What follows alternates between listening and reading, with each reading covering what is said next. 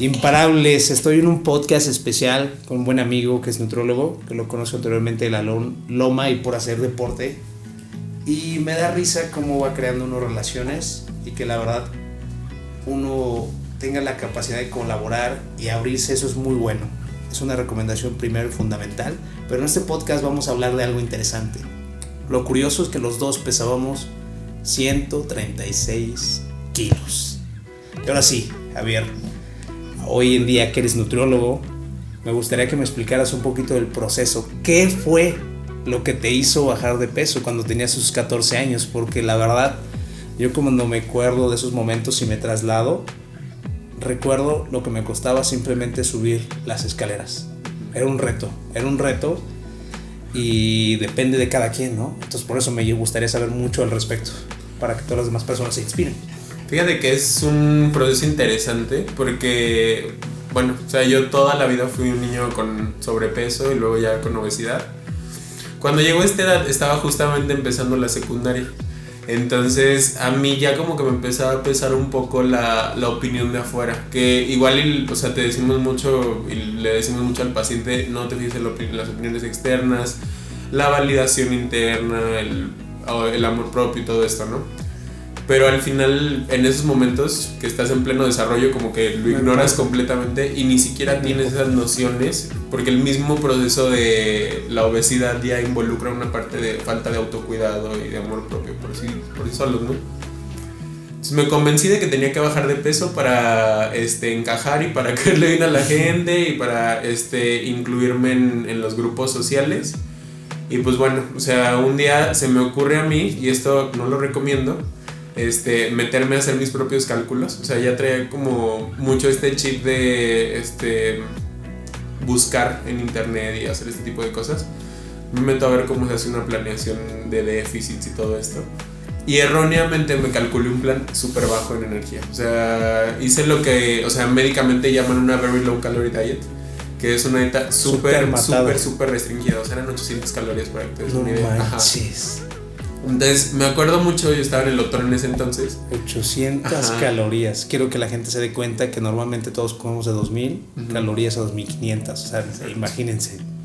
Sí, o sea, yo estaba en el doctor en ese entonces y me acuerdo mucho que manejaban algo que se llamaba exámenes semestrales. Si tú llevabas buen promedio, te ibas antes de vacaciones. Entonces, yo me iba tres meses de vacaciones más o menos. Entonces, yo me voy este, ya habiendo aventajado más o menos como al 120 y no sé qué pasó con mi cuerpo en ese momento, obviamente hubo como un pool de hormonas y todo esto en, en el crecimiento. Y regresé de 86 kilos, o sea, en los tres meses. Entonces fue así rapidísimo. Fue complicado porque luego, o sea, estas restricciones a la larga... Porque hace cuenta que entonces empezaste la dieta, te fue muy bien y de 136 llegaste a 120 y después en las vacaciones de tres meses, madres, a 86, kilos. Y es un proceso bien complicado porque, o sea, en ese momento todo el mundo te dice, ay, qué bien vas, este, qué, ¿qué hiciste? a mí me decían hasta que se me había operado, que se me había hecho una lipo, que se me había hecho una, una bariátrica, que estaba tomando medicamento. Y obviamente todo el mundo quería saber cómo le había ¿Cómo lo hiciste? Sí, a mí también me hicieron esa pregunta y me la siguen haciendo en conferencias. Pues, ¿cómo lo hiciste, no? ¿Cómo? ¿Cómo? Exacto. Y en ese momento, pues, o sea, ¿cómo les explicas que, que lo hiciste tú solo así, como que medio a lo güey? O sea, porque la verdad es que es el caso, ¿no? O sea, no sabes todo lo que implica restringirte de esa manera las calorías. Y en el proceso, sí podemos contemplar que también desarrollé hasta cierto punto un trastorno de la alimentación en la restricción del consumo. O sea, me traumé completamente con la cantidad que estaba comiendo. Yo creo que eso es algo que no decimos todos los ex gordos y gordos, ¿no? Exacto. Estamos, gracias a Dios, ya no estoy traumado, pero es algo normal, ¿no? Yo pienso que luchamos constantemente con ese propio sistema emocional de que te diga, ¿sabes qué? No está mal comer carbohidratos. Tenemos ese mito, ¿no? No está mal no comer esto, o sea, no está mal. Simplemente la medida que los comes, ¿no? Porque estoy viendo ahorita en tu consultorio, por las personas que quieren una asesoría con él, él está súper dispuesto que nos va a enseñar por medio de proporciones. O sea, todo depende de la proporción en la medida que realmente comas o te alimentes. Exacto. Y algo más importante todavía, y tocando como esta parte del trastorno de la alimentación, es que sí, o sea, cuando hacemos las cosas así, tenemos una gran tendencia a sumergirnos como en este mundo de contar todo, medir todo, ya no voy a comer nada. Y fíjate, después de esos 86, me aventé como otro año así llegué al 70. O sea, ajá, pero yo, yo ya tenía esta estatura. O sea, ya, yo, ¿Cuánto mides? 1,91. Imagínate, se me veía así un palito, ¿no? O sea, Creo que ese es el único trauma que tengo. Yo quisiera ser más alto. Mido unos 74 imparables. Lamentablemente, está chaparrito imparable. pero está bien. Este, porque digo, o sea, una estatura tan alta luego también te compromete como a este menor centro de gravedad y cosas por el estilo, pero bueno, Sí, o sea, sí, conozco. este, ya en esa parte, o sea, llego a 70 kilos, No manches. súper delgado, este, pero entonces te empieza a dar hambre. O sea, te empieza a dar mucha hambre, que es justamente de los de la nueva investigación que hay por acá que ahora te platico. Te empieza a dar hambre, empiezas a comer mucho, o sea, Mucho, que fue mucho. lo que me pasó, o sea, como tal atracón, o sea, de que mucha comida en periodos cortos de tiempo. Dices, no manches, o sea, ¿qué voy a hacer con esto? Porque, o sea, si ya llego a 70, ¿cómo me pienso mantener en este peso si me estoy dando atracones como cada tres días porque no Sí. puedo con el hambre? Entonces, esto, o sea, ya como aplicándolo a lo que vemos ahorita en consulta, se debe mucho a algo que se llama set point en el peso. Entonces, genéticamente y adaptativamente tenemos un peso y un porcentaje de grasa como muy específico que tenemos que orientar al paciente a encontrarlo, que es el peso al que su cuerpo siempre va a tener. Generalmente no es un peso tan alto como el que tenían de inicio, pero tampoco es un peso tan bajo como al que yo llegué, por ejemplo, en mi caso. Entonces, sí es importante encontrar ese set point en el paciente, porque si nosotros lo seguimos restringiendo o el paciente sigue restringiendo, este set point se va moviendo. Entonces, por ejemplo, si mi set point empezó en 86, después de haber bajado a 70, se puede mover a 90. Entonces va aumentando y se va moviendo de una forma en la que busca contrarrestar estas restricciones este, sostenidas en el tiempo. Entonces, eso es algo que a muchos pacientes que tuvieron obesidad les pasa. O sea, llegamos a un peso bien bajo y luego Ese como que va... el salto hacia arriba, ¿verdad? Ajá, el famoso rebote. Exactamente. Y puede que no sea un rebote tal cual de que vuelvas a los 130. Sí, sí, como estabas arriba. normalmente. Pero sí puede que igual si llegaste a 80, este, te subas a 90 y luego te subas a 95 y luego vuelves a bajar y como que ahí te medio estabiliza entre los 90 y los 85. Pero también entonces tiene que ver con la comodidad que se sienta uno. ¿me Exacto. O sea, ya que la persona vaya a tener conciencia de que no necesitas estar súper delgado para estar bien. Exacto. Y es donde también evaluamos, o sea, todos los cambios que hace tu cuerpo, ¿no? O sea, porque metabólicamente hay cambios en el cortisol cuando tienes un peso por debajo de lo que llaman el set point. O sea, aumenta mucho el cortisol como hormona del estrés y entonces la grasa se empieza a redistribuir en el cuerpo. Además, hay cambios en el hipotálamo, que es un lugar que regula el hambre. Entonces aumenta mucho el hambre, y entonces es como si tu cuerpo te estuviera empujando a que salgas de esa zona, de esa zona, de esa zona. Entonces En no pocas puedes. palabras, el cuerpo siente que se está muriendo y te quiere poner a comer. Exacto. Entonces ahí es donde tenemos que hacer como las intervenciones más profundas, ¿no? O sea, desde el proceso de bajada de peso hasta el proceso del mantenimiento que creo que es más crítico todavía en los pacientes. Sí, como quiera yo lo he dicho en conferencias y en cosas, o sea, el problema no es llegar, Ujú. es mantenerte, ¿no? O sea, cómo te mantienes y que sea un proceso que lo disfrutes y te sientes feliz. Yo en el 2019 pesaba también 70, Ujú. 71, 72 kilos y sentía bien y todo, estaba delgado, pero fue también porque bajamos tanto de peso, pero yo me hice también ya una operación después estética, hice lo que fue una, ay, ¿cómo se llama? Una cirugía de circunferencia total, olvidé el nombre, creo que es abdominoplastía total o circunferencia, algo así raro. En pocas palabras es como se agarraron un cinturón, recorte. me recortaron todo el completo como si fuera un cinturón, me hicieron un ombligo nuevo, etcétera. Entonces bajé mucho de peso porque no hice ejercicio como en un mes, siempre he sido muy loquito, entonces quise el ejercicio más rápido que se pusiera. Pero me empezaron a doler las rodillas, sea, me empezaron a doler las articulaciones. O sea, sí me di cuenta que después de eso sí hubo problemas diferentes en mi energía Ujú. y no me sentí igual. Y ahorita que peso creo que 82, 85 kilos, pues me siento mejor. Pero sí va a depender de cada persona. Exacto. ¿Qué recomendación le darías a una persona que necesita, que quiere y está decidida a bajar de peso? Primero que el tratamiento tiene que ser integral, o sea, es como de los ejes de mi consulta. Yo en, o sea, el abordaje para pacientes este, que tienen, o sea, la parte deportiva, que son bastantes los que veo en esta zona, o para los que tienen un problema de obesidad, siempre les recomiendo acompañar con algo que yo llamo técnicas conductuales. Hay unos manuales que derivan de la terapia cognitivo-conductual que son de acceso público para los este, personal de la salud. Entonces los puedes incorporar en consulta desarrollando varias estrategias y tareas que le otorgas al paciente para que vaya modificando hábitos y se vaya siendo consciente de las conductas que lo llevaron a esa situación. Para empezar eso, o sea, es algo que de entrada funciona bastante bien, porque entonces ves que el porcentaje de fracaso que tienen los pacientes no, no contempla esta otra parte, que el estado emocional. Y es algo que muchos pacientes viven.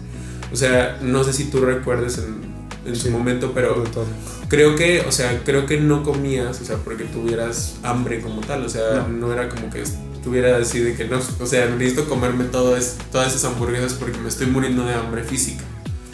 Entonces, cuando tú enseñas al paciente que distinga un poco esa parte, entonces el paciente ya puede trabajar con nuevas herramientas que luego le van a permitir gestionar esas emociones es donde entra como el siguiente paso que es este que desemboquen un poco en terapia. O sea, que cuando el tratamiento nutricional no tiene éxito y que estas técnicas empiezan a verse limitadas, entonces tenemos que incorporar tratamiento este, psicológico que pueda acompañar al paciente y que pueda desarrollar herramientas de gestión emocional. Siempre les digo, es como, o sea, si tú le pones este un tapón a una represa y de todos modos todo el agua está ahí, ¿no? Eventualmente se va a desbordar y va a volver a salir por la misma zona toda esa energía mental y va a volver a hacer que el paciente o sea, se sienta abrumado y que acabe con una mesa llena de comida, ¿no?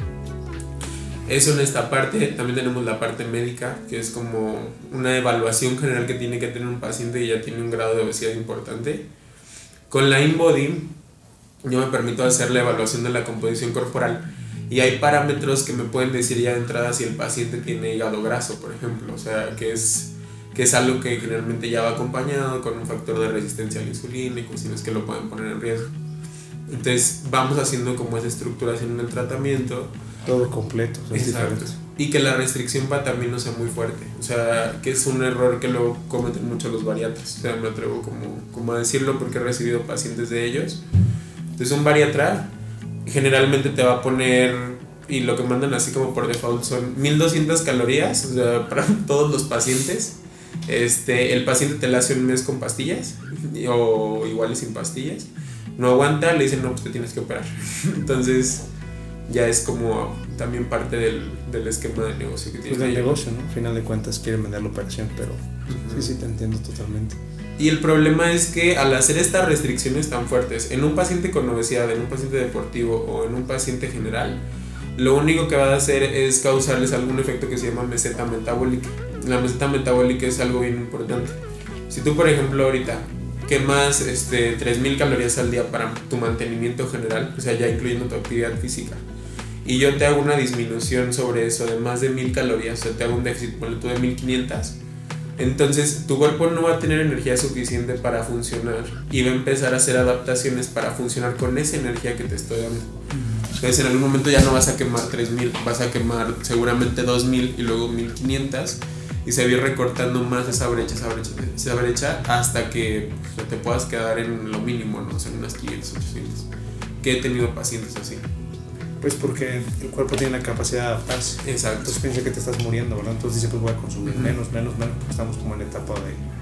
Y, y si, si, lo piensas como adaptativamente es una buena cualidad, o sea, porque cuando no hay comida, entonces tu cuerpo se adapta para consumir menos recursos. El problema es que la, o sea, en este mundo tenemos una capacidad de producir recursos y una disponibilidad prácticamente ilimitada, ¿no? O sea, lo único que te puede limitar es el dinero en el consumo. Entonces, teniendo esa parte clara, pues bueno, buscamos que la disminución sea progresiva, que no le hagamos daño metabólicamente al paciente y también pues explicarle al paciente que no vamos a tener milagros, o sea, que es parte de lo que también fundamenta un poco como esta búsqueda de tratamientos luego del paciente obeso, que es pensar que va a encontrar una solución mágica que le va a resolver el problema así, o sea, rápido. Entonces es parte de ir desmontando todo esto. Porque sí, eso sí es cierto, no es clave. Yo creo que sepan todos que no existe la dieta perfecta, no existen las pastillas perfectas. Yo creo que la única que existe es pues, hacer las cosas, o tienes que hacerlo, necesitas sacrificio, esfuerzo.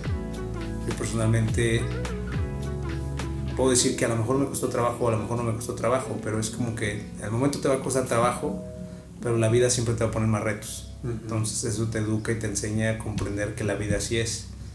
Y que si tomas esto, pues bienvenido lo que venga y lo siguiente. Exacto. ¿Algún mensaje que le quieras dar a alguna persona que se quiera dar por vencida y que diga, sabes que no, yo siempre voy a ser gordito? No, es que sabes que la verdad no. ¿Por qué? Porque pues, yo me sentí en aquellos momentos. Bien me acuerdo. Fíjate que les voy a dar un mensaje que igual ibas a considerar medio darks, pero creo que es importante que todos toquemos fondo en algún momento. Entonces es algo que luego eh, la familia y los amigos no te permiten. O sea, te dicen, no, ve, ve, ve, ve, ve. Entonces es cuando el paciente o la persona, o sea, como tal, toca fondo y él solo se da cuenta del hoyo en el que está y de la situación tan grave en la que se puso entonces busca ayuda y es el momento ideal. Entonces, o sea, que se permitan tocar fondo. Me lo vuelves a repetir, neta, me encanta esa parte. Que el paciente se permita tocar fondo, la persona como tal. En todas las situaciones esto es importante. ¿eh? Creo que es... Porque mira, si tú como persona tratamos de ayudar o solapar a los demás, es imposible.